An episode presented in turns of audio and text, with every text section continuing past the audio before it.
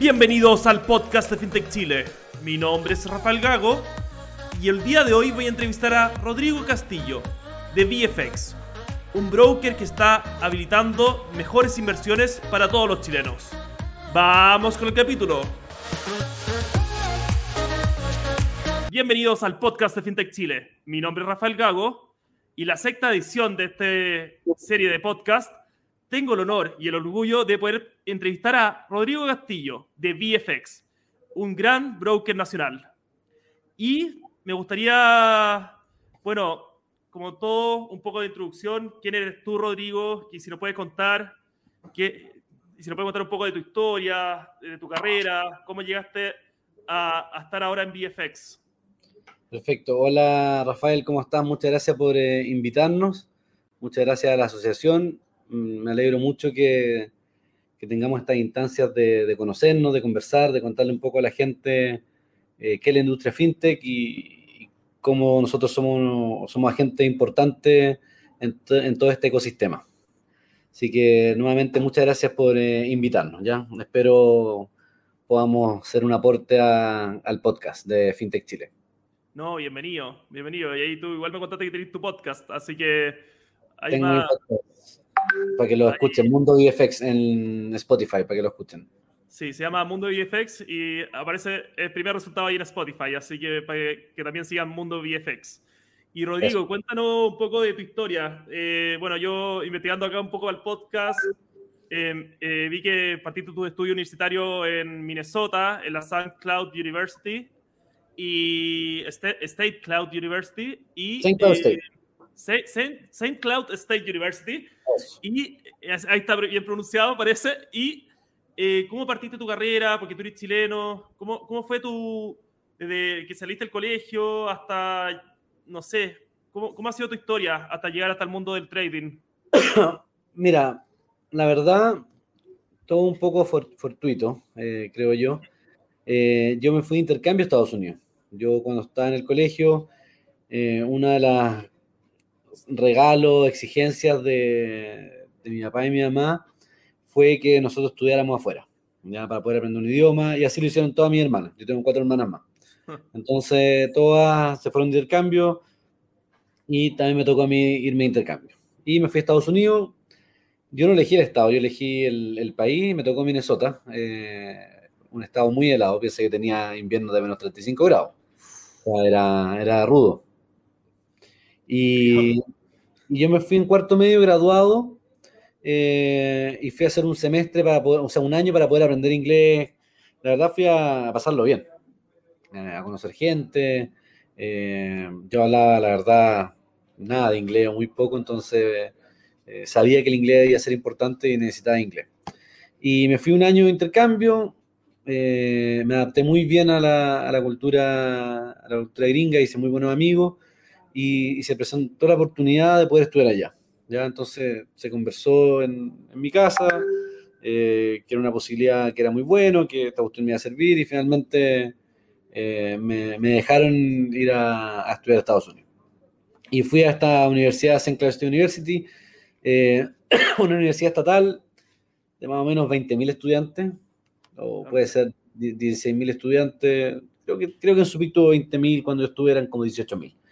¿ya? Em, y estudié, hice un bachelor en business, convención en International Business, y eso duró cuatro años, y entre medio hice un minor en Latin American Studies. Eh, mi idea siempre fue volver a, Chile, eh, o trabajar en Chile o, Sudamérica en una empresa internacional, y por lo mismo tomé este minor, ¿cierto?, para, interesarme más con, con otras culturas de Latinoamérica, siendo que somos bien similares eh, pensé que era importante. Y bueno, hice mi carrera allá, terminé mi, universidad, volví a Chile y empecé a buscar pega. Claro.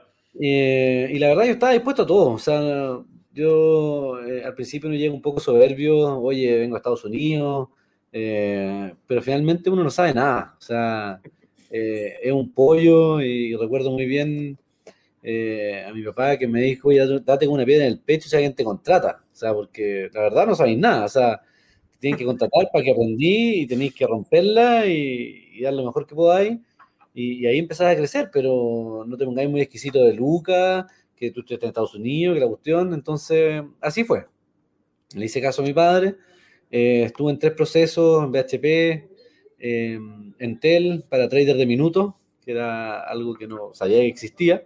Eh, era una pega interesante porque tenía que hablar inglés y yo no quería perder el inglés.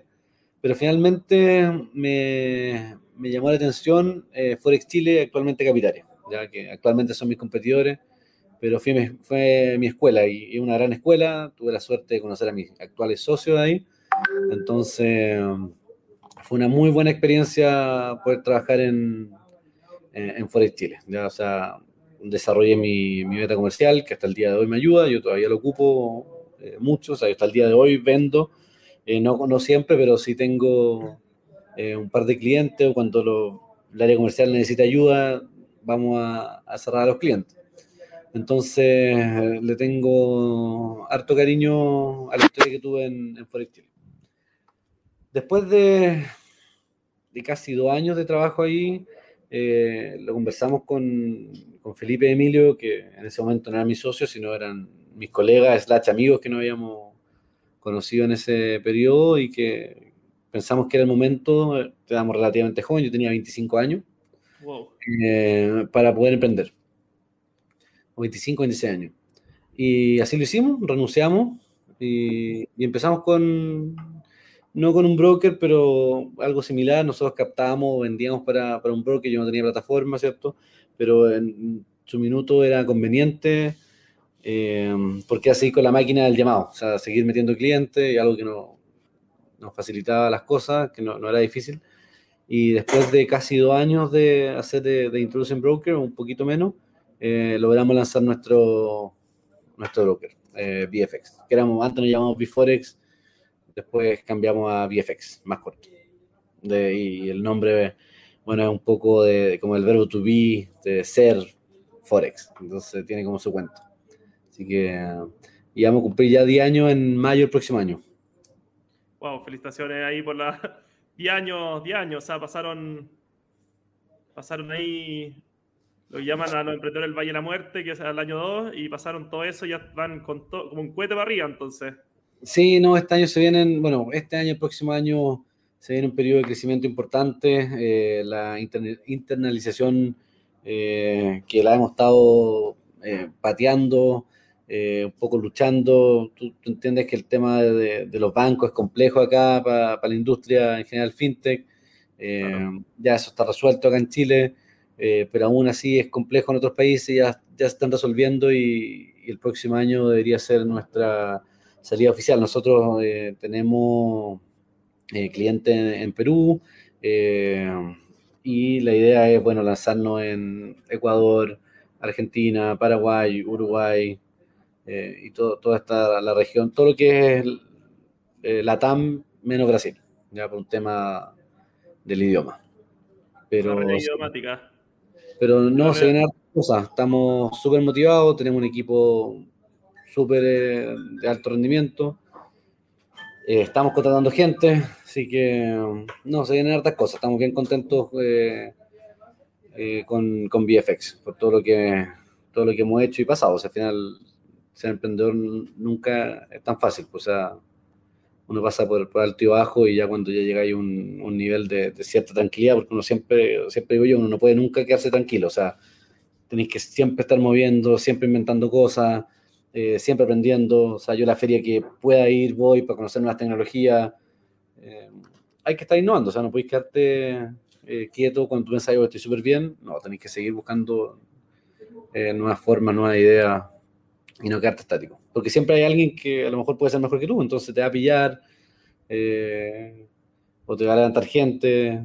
Eh, siempre, hay, siempre que estar atento.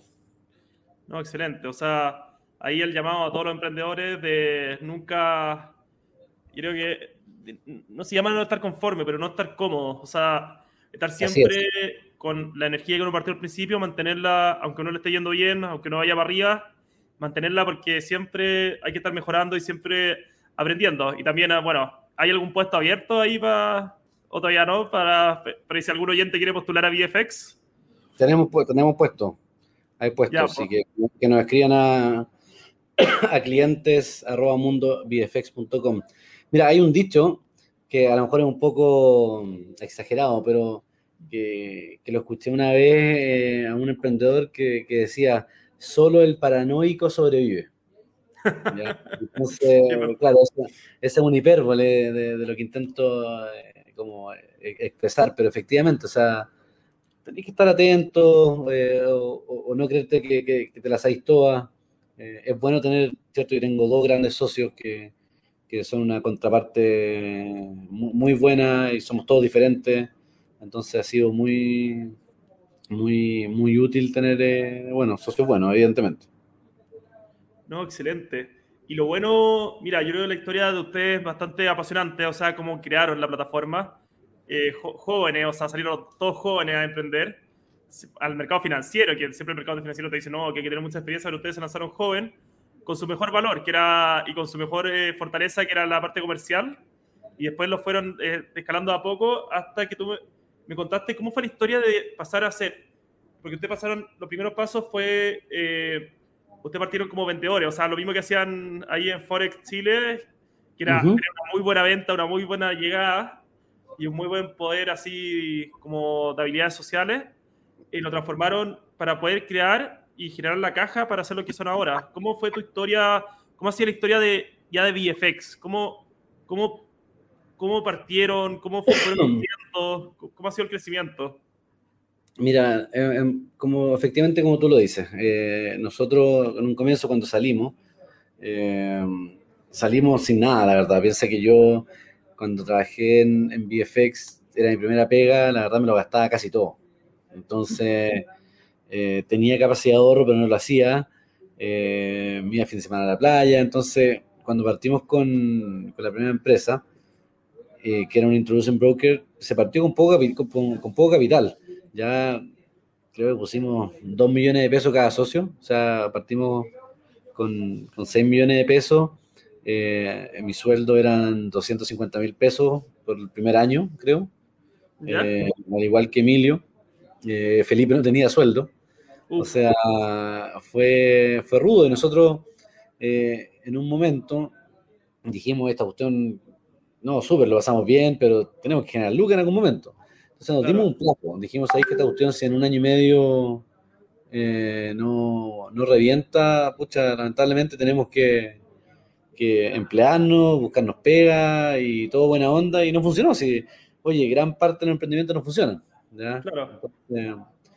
Pero dijimos ahí que, ok, en este plazo vamos a romperla y, nada, Emilio realmente una máquina del teléfono. Eh, y llamábamos, no sé, 100, 200 veces. Eh, yo recuerdo, no sé, nos quedamos trabajando, partíamos a las 5 de la mañana, eh, ordenando base de datos y terminábamos de llamar a las 10 de la noche. O sea, y, y dejamos de llamar cuando la gente decía, oye, me está llamando a las 11 de la noche. Pues, o sea, desubicado, claro. De ahí parábamos recién de llamar, o sea, nosotros realmente eh, le poníamos y logramos levantar harta plata. Nosotros como, como Introducing Broker eh, teníamos una facturación que era súper eh, razonable para ser una empresa de tres personas.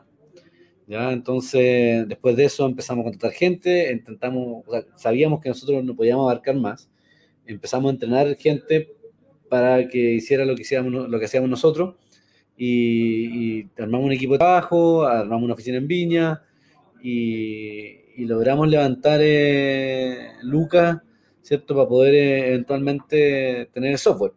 Pero también esa fue una historia bien entretenida porque todas estas licencias, ¿cierto? Cuestan de 100 mil dólares para arriba, más integración y, la verdad, claro, uno tiene el capital, pero chuta, tú necesitas capital de trabajo, eh, tenés que contratar gente, tenés que tener oficina.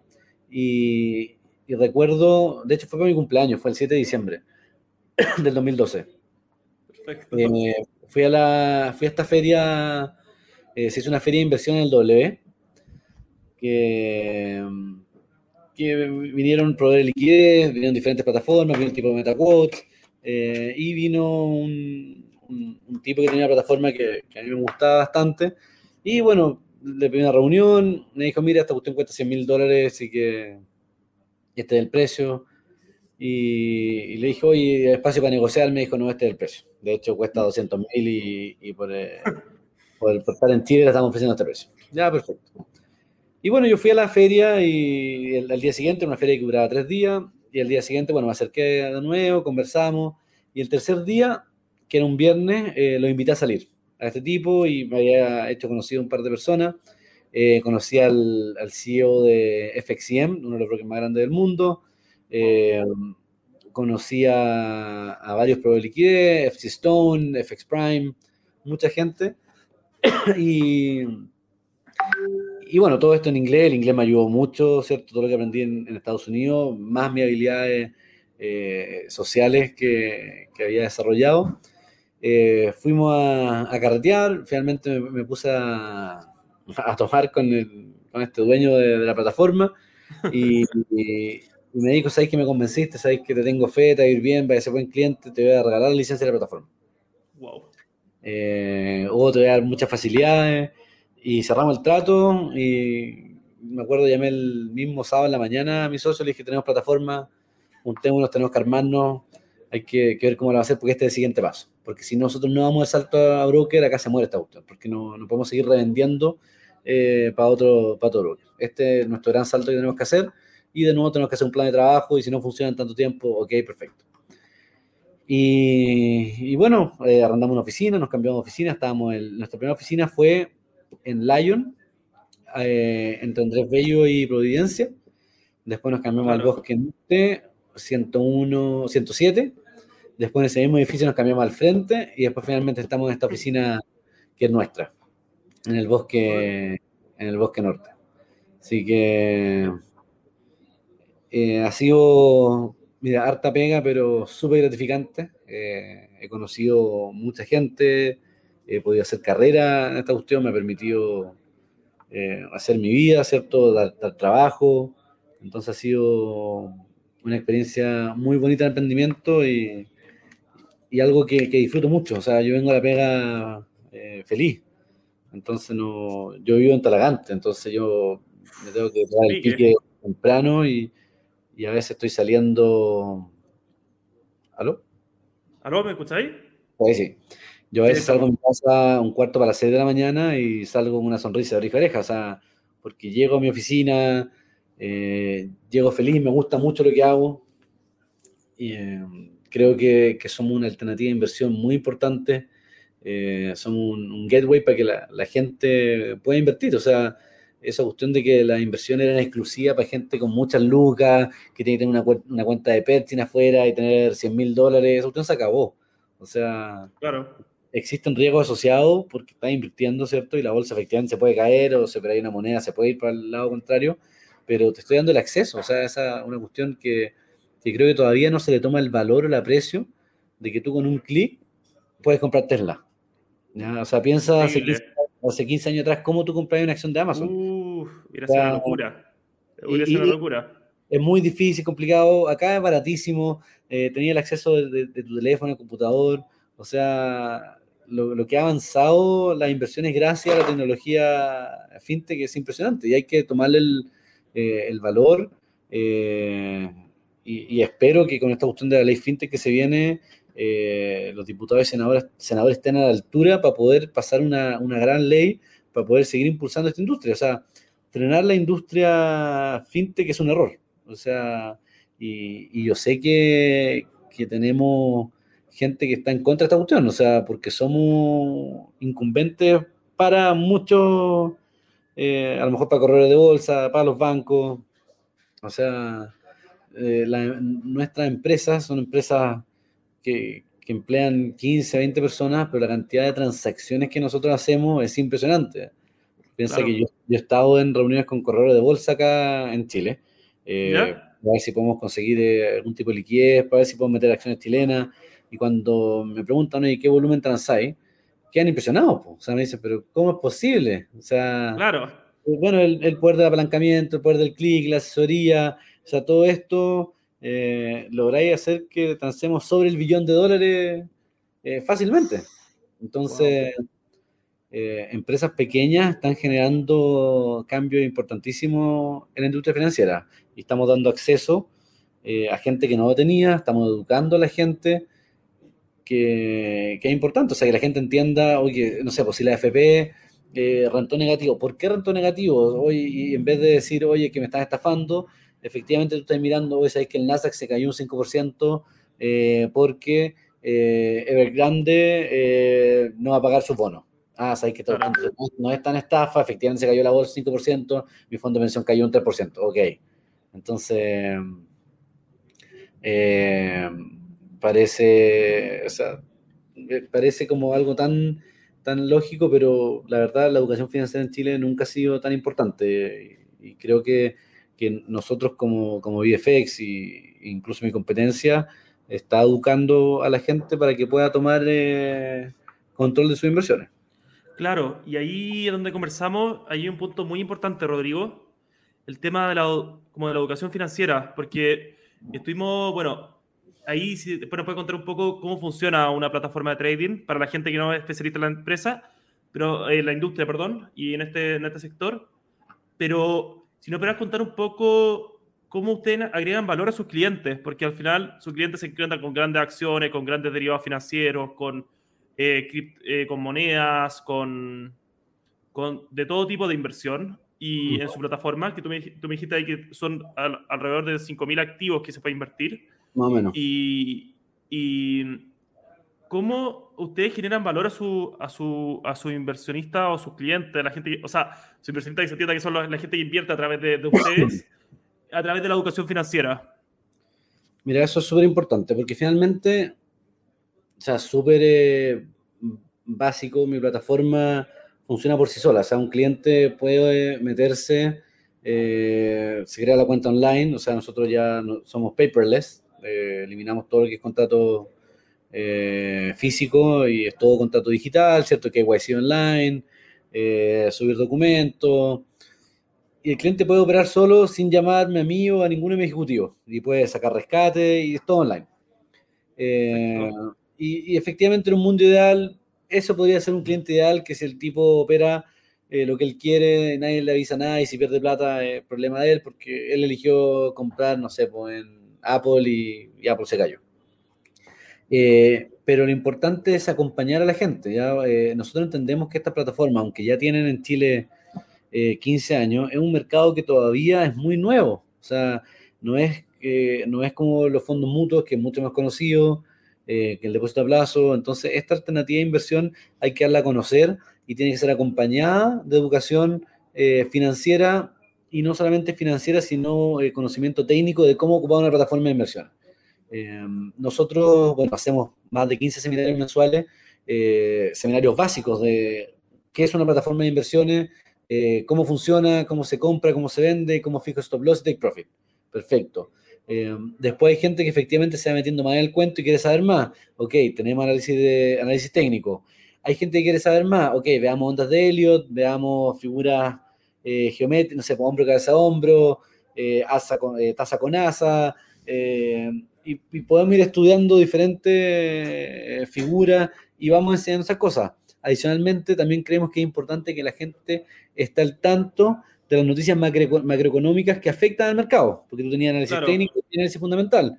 Entonces, claro. están dando eh, seminarios de cosas importantes. Por ejemplo, eh, ayer tuvimos uno de la FED, eh, el tema del recorte de los estímulos, las subidas de tasa, etcétera. Probablemente la próxima semana vaya a haber uno de Evergrande, la inmobiliaria ¿cierto? más apalancada del mundo. Eh, y, por sí, qué, no, claro. Y, y, por qué es importante que nosotros sepamos eso, por qué nos va a afectar como chilenos. Entonces, eh, la educación financiera es, es, clave para el crecimiento eh, inorgánico de tu compañía. Entonces, sobre todo en el mundo del trading. No, de todas maneras. Y qué bonito, qué bonito que hay que mezclen análisis técnico, que es más de, de ver los gráficos, analizar los números dentro de, de, de la historia la, de, una acción o de algún activo, pero también que le enseñen y empoderen a su cliente con un análisis, fundamental. Quizá para gente que toma posiciones de más largo plazo, la noticia y la información de la empresa, de la compañía o del mercado también afecta. Entonces, qué bueno que estén educando tanto en el tema de movimientos más micro o de decisiones de inversión por análisis técnico, pero también que metan y lo mezclen con análisis fundamental. Yo creo que eso empodera mucho a los inversionistas, a los que personas que invierten a través de ustedes, y encuentro que es una muy buena forma. Y esto es un gran ejemplo, yo creo que esto es transversal en todas las verticales de la industria fintech, que al final la industria fintech viene a empoderar a las personas, viene a darle que sean ellos los que deciden, hacer ellos los que invierten, ser ellos los que, por ejemplo, piden un crédito o toman una decisión y la toman informada. Porque antes decían, no, antes podía tomar la decisión solo, pero tenía que ir a donde un, donde un asesor, un ejecutivo que te explicara. Pero ahora lo que está haciendo acá Mundo VFX es un gran ejemplo de la industria fintech de que la gente antes necesitaba alguien que le invirtiera por ellos, ahora ellos invierten por sí mismos y de manera informada y con la posibilidad de educarse y seguir creciendo de manera orgánica con ustedes, o sea, de crecer como profesionales, de crecer como inversionistas, y es una muy, muy buena forma. Y acá para la audiencia no tan especializada, Rodrigo, si nos puedes contar un poco qué es VFX, cómo funciona, qué es un broker, más o menos si nos puede en un par de, un par de minutos explicarnos eh, el negocio, el negocio y qué es VFX también. Eh, mira, un poco para terminar el punto anterior, el tema del empoderamiento. Eh, yo creo que los clientes, ¿cierto? Bueno, se van empoderando cada vez más, van aprendiendo más y van, van cuestionando la industria financiera tradicional. Entonces, cuando, por ejemplo, mis clientes ven el dólar y ven con un, dólar con un spread súper ajustado, y después van a la página del banco a pagar su tarjeta de dólares y le están cobrando 10 pesos de spread, dicen, oye, pero ¿por qué me están cobrando 10 pesos? O sea, si el, el, tipo de, de, cambio no tiene ese spread de mercado. Entonces la gente eh, con esta educación se va informando y va cuestionando cosas que toda la vida eh, para ellos fueron normales y cuando la realidad es otra cosa. O sea, eh, uno tiene acceso mucho más económico, mucho más barato, mucho más rápido y vamos sacando los intermediarios. ¿ya? y, ahí va un poco lo, lo, que hace VFX. Nosotros damos acceso para que nuestros clientes puedan invertir en más de 5.000 instrumentos financieros alrededor del mundo. Eh, y hablamos de commodity, acciones de Estados Unidos, de Europa, tenemos índices bursátiles, que una de las de, la inversión favorita, de hecho, de Warren Buffett, para alguien que no sabe invertir, eh, porque es difícil elegir una acción. Pero cuando tú eliges un índice, no sé, pues el S&P 500, estás comprando las 500 acciones. Entonces es mucho menos difícil eh, equivocarse. de hecho, hay una historia súper buena una, en una eh, reunión de accionistas de Berkshire, que es la, empresa de, Warren Buffett. Eh, la, que hace todos los años. Exactamente. Y hizo una apuesta que él podía ganarle a cualquier eh, fund manager o head, head fund eligiendo las acciones que él quisiera y él iba a comprar el índice y que el índice le iba a ganar. Entonces, efectivamente, un tipo le mandó un mail diciendo, sabes que yo soy el hedge fund no sé cuántito, eh, soy capo de las acciones, acepto tu desafío, ok, ¿cuánta plata? Un millón de dólares, ok, un millón de dólares a tal fundación, perfecto. Eh, y, en el comienzo de, la, competencia, este tipo del hedge fund eh, partió como avión. logró tener, ya no sé, 5% arriba versus el índice que era un 5% abajo. al terminar el año, el tipo terminó un 20% abajo y el índice terminó un 15% arriba. Eh, entonces, es una de las inversiones más eh, eh, cómodas y favoritas de, de, Buffett, así que también recomiendo pegarle una mirada. Entonces, de nuevo, damos acceso a todo este tipo de, inversión para que ustedes puedan invertir sin intermediario. O sea, yo soy el intermediario con el resto del mundo. Ya a través de mis pruebas de liquidez logramos y les damos acceso rápido, barato. Ya, a diferencia si ustedes quieren comprar eh, acciones de a lo mejor Apple, Amazon, Tesla, eh, tienes que tener una cuenta de Perchin afuera, te van a cobrar el 1% por comprar, el 1% por vender. O sea, la gracia de estas plataformas son eh, que son de bajo costo, son rápidas, son amigables y, te permite entrar a más de 5.000 instrumentos. O sea, en una moneda. Porque piensa que si tú quieres comprar en, en España, tienes que tener una cuenta de euro. ¿Cierto? O si quiero invertir en, en Noruega tengo que tener corona, corona. Entonces acá es una moneda, tú me depositas a mí, yo tengo todo contra el, eh, el dólar transformado a peso porque tengo el tipo, el dólar peso en mi plataforma. Entonces la facilidad de, de, tener una plataforma, una moneda millones, o sea, o muchos instrumentos financieros, eh, es increíble. Eh, y, uno le toma el valor después cuando, cuando se va metiendo más en el cuento o, tú buscas otra forma de hacer lo mismo o, tener acceso a, a, otro tipo de acciones, te das cuenta que es un cacho, que no se puede. O sea, es una forma muy rápida, barata y buena de poder acceder al mercado.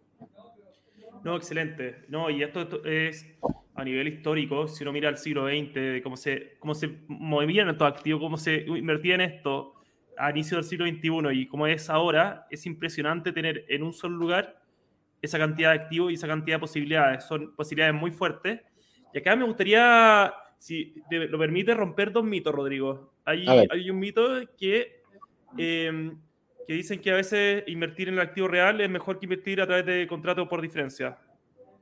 Okay. No sé si lo puede explicar ahí, me gustaría que lo explicar para, para de educación. Ese mito, eh, de hecho, se, nos llega mucho esa pregunta. Me dice, ¿por qué voy a invertir en el CRD si puedo invertir en, la, acción real? ¿Ya? Eh, y la verdad es que cuando la mayoría de la gente, ¿cierto?, quiere comprar un, un activo financiero, lo único que le importa es el diferencial de precio. ¿ya? O sea, yo compré a 5 y quiero vender a 10. ¿ya? Porque tú tienes tres razones principales por qué uno invierte. Uno, el diferencial de precio.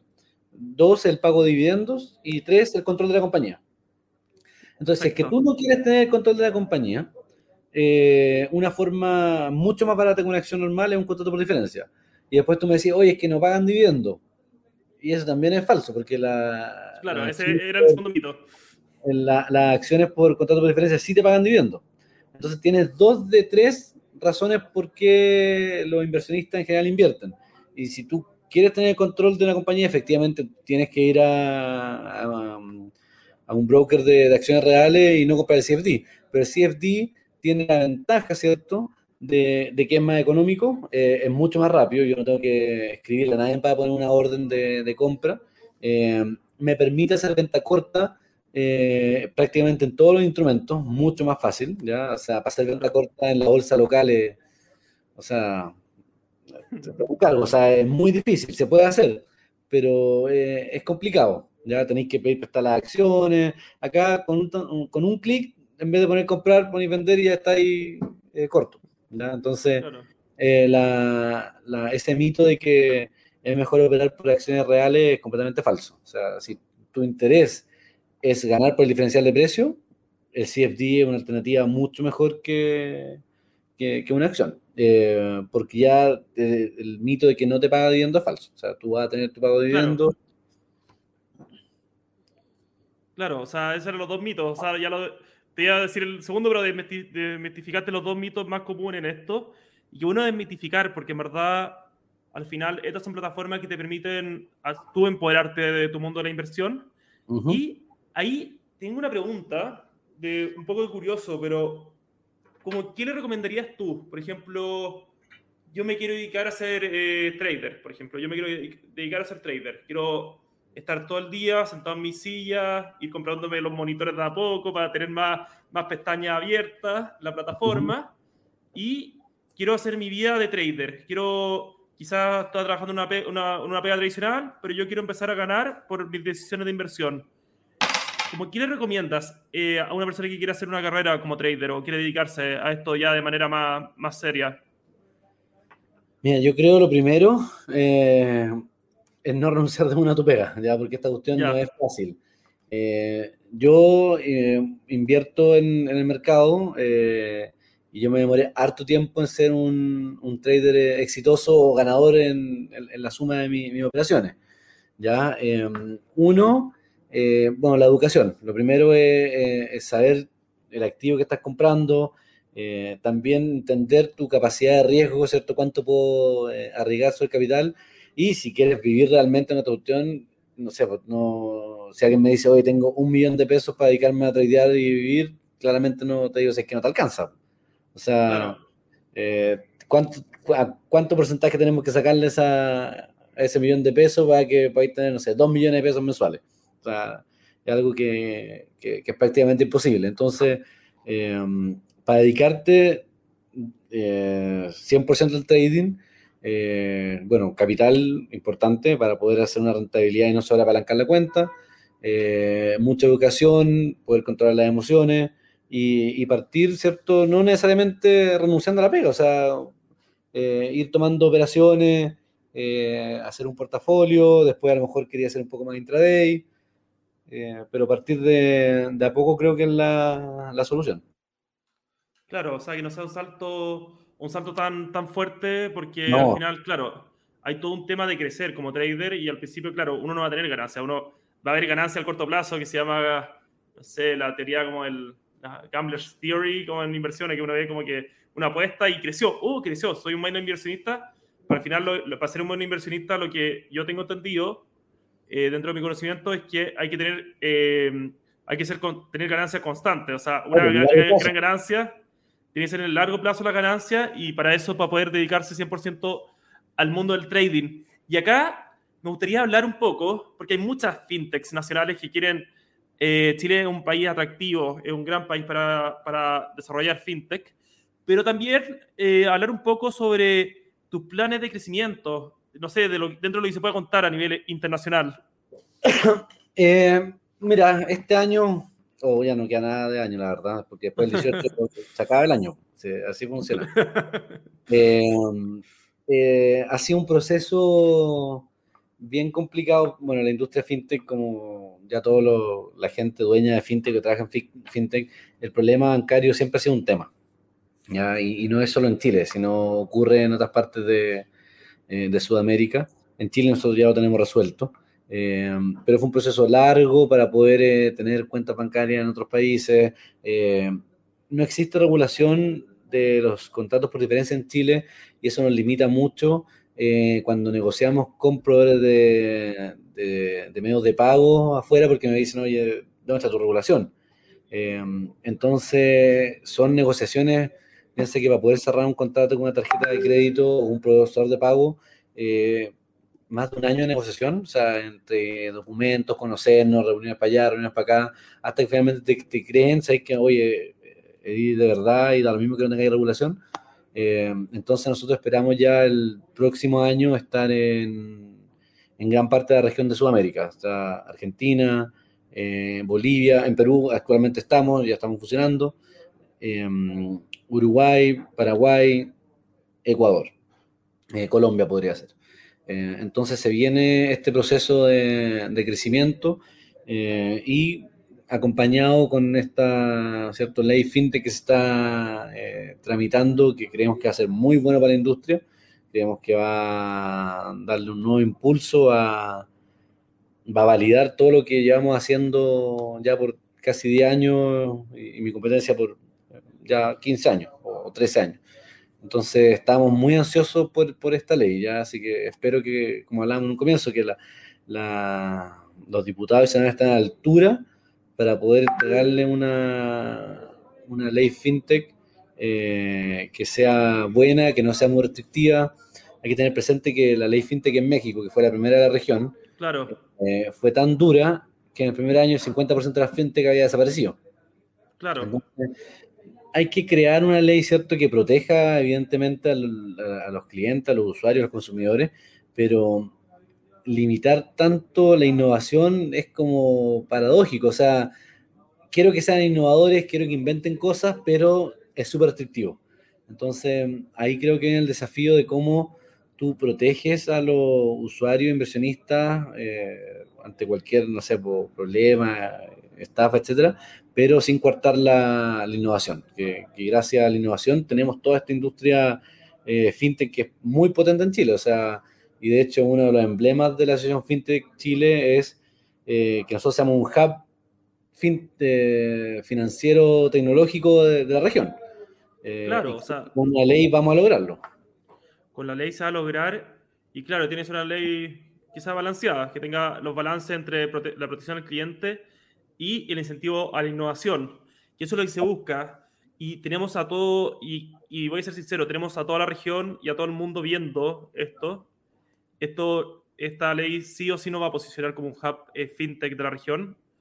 Y si bien somos un país de 18 millones de habitantes, tenemos los ojos de toda la región ahora en Chile. Y con lo que está pasando, y, sí o sí, yo creo que ya eh, tenemos un sector primario y secundario que ha sido el sostén de la economía en las últimas décadas y los últimos 100 años, pero también tenemos un sector de servicios y específicamente servicios financieros que sí puede exportar. Nosotros sí podemos exportar tecnología financiera y para eso transforma, así transformándolo en un hub. Y en la visión acá que queremos en FinTech Chile, hacer un hub tecnológico financiero para la región y el mundo.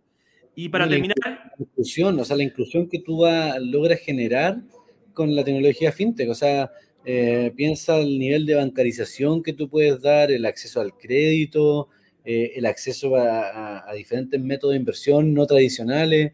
O sea, es una cuestión tremenda, que de nuevo, yo no sé si la gente se da cuenta eh, lo importante de esta revolución fintech, o sea, hay que tomar el peso eh, y que eventualmente la gente se va a ver muy beneficiada por todo lo que las fintech están haciendo. No, de todas maneras, o sea, estamos, o sea, se está generando una, una inclusión financiera brutal, muy brutal, muy buena y, y, también se está mejorando los servicios que se, están, se, se, ofrecen a través del fintech son mejores y de mejor calidad eh, y con tasas más bajas, eh, más, a veces mucho más cercano con el cliente, más cercano a la necesidad. Entonces, sí o sí, hay que seguir innovando y seguir impulsando la innovación. Por eso hay miedo cerrar... de la industria tradicional. Por eso hay miedo. Claro. O sea, el miedo a lo desconocido, a qué puede pasar, pero o sea, hay una cosa que, ¿Mm? que, y no es nada contra la banca, eh, pero la industria tradicional está tan preocupada de, de, de, la, de, la, fintech en Chile, ¿cierto? De, cierta forma bloquearlo, lo que pasó con las criptomonedas, lo que, lo que pasó con Kipu. De hecho, nosotros firmamos la, uno de los firmantes de la carta en apoyo a, a, Kipu, pero ¿qué pasa cuando las Big Tech lleguen a Chile? Pues, ¿Qué pasa cuando Google, Facebook lleguen con un banco digital que enormemente más grande que todas las fintech que puedan haber en Chile. Eh, o sea, si nosotros no tenemos una industria fintech desarrollada, va a llegar Amazon, Google, Facebook y se va a comer el mercado, o sea, completamente. Claro. Eh, entonces, la única defensa para, para, evitar eso es la industria fintech. Eh, pequeña, o sea, o de mediana tamaño, no la, la big tech pero, pero que la industria fintech ya no, no hayan, no hayan blue ocean, o sea, que ya sea un, en todas las necesidades que podría entrar una big tech, que haya competencia, y competencia de buena calidad, consolidada y fuerte. Eh, y de todas maneras, ahí conseguimos al 100% Rodrigo, o sea, por eso es importante que se avance en la regulación y que se pueda consolidar Chile como un país fintech, porque en el caso de que quiera entrar una big tech, eh, tenemos que estar ahí a la altura y, tener, eh, y también tener empresas chilenas que estén a nivel internacional, que ya estén expandidas en la región, y así eh, poder estar 100% a la altura y que las fintech nacionales eh, se desarrollen de, de, mucha mejor manera. Y para ir cerrando, pues ya estamos, y si nos puedes contar un poco, si quisieras hacer como alguna invitación, Rodrigo, para ir cerrando acá, a, no sé, una invitación a, a la gente que nos está escuchando. Quiero hacer varias invitaciones. Una eh, es que, que, pierdan el miedo, ¿cierto?, a la inversión eh, tradicional, o sea, un poco tradicional, diferente, que no se queden solamente en, los bancos y corredoras, porque existen otras alternativas de inversión, eh, y no solo la, la, mía, ¿cierto? Estoy hablando crowdfunding, contrato por diferencia, factoring, etcétera, eh, que le den una oportunidad y que, conozcan que existen otro, otras alternativas de inversión, ¿cierto? Que se empoderen, que se eduquen. Eh, para eso estamos nosotros. Eh, los quiero invitar, ¿cierto?, a que ingresen a nuestra página mundovfx.com, que nos conozcan, que vengan a tomarse un café conmigo, ¿cierto?, con algún ejecutivo, para que, para que se den cuenta que no es tan lejano como muchos lo hacen ver. ¿ya? Esta es una cuestión que que efectivamente tenemos que ser eh, una persona calificada, pero, pero eh, yo creo que mucha gente sí está calificada y no lo sabe, eh, o quiere llegar a ser calificada para poder invertir y nosotros te damos las herramientas para poder aprender, educarte y eventualmente tomar el primer paso a la, a la inversión. Así que en nuestra misma página hay cursos, están posteados siempre en los cursos. en el blog tenemos educación constante, así que para que sean parte de este, de este entorno fintech que es tan competitivo, tan dinámico y, y muy lucrativo para mucha gente. Por eso, oye, muy bueno el llamado, muy buena la invitación. Así que, Rodrigo, fue un gustazo haberte tenido acá en el podcast de FinTech Chile. Eh, obviamente, nos podemos seguir viendo y, conversando más adelante mientras el podcast vaya creciendo. También voy a dejar ahí en los comentarios la invitación a, a Mundo VFX. También acá los datos para que se contacten, para que también la gente que está buscando trabajo posture a VFX. Y también dejar la invitación, la invitación al podcast, eh, para que podamos, la invitación de podcast de, eh, de, VFX, para que también lo puedan escuchar. Sí, está re bueno el podcast. La idea es no solo hablar de, inversiones, cuento historias eh, como chistosas, hablamos de cosas relevantes. Cuando está el tema de Felices y Forrados, con, con Felipe hicimos un episodio de, de Felices y Forrados, así que está, está re bueno, ¿ya? Así que... Mm, eh, vayan a visitarlo y, si buscan pega, estoy buscando agentes comerciales, eh, programadores, siempre. Así que feliz de, poder entrevistarlo. Perfecto, muchas gracias Rodrigo, que estés muy bien, gracias. Ustedes, un abrazo, chao.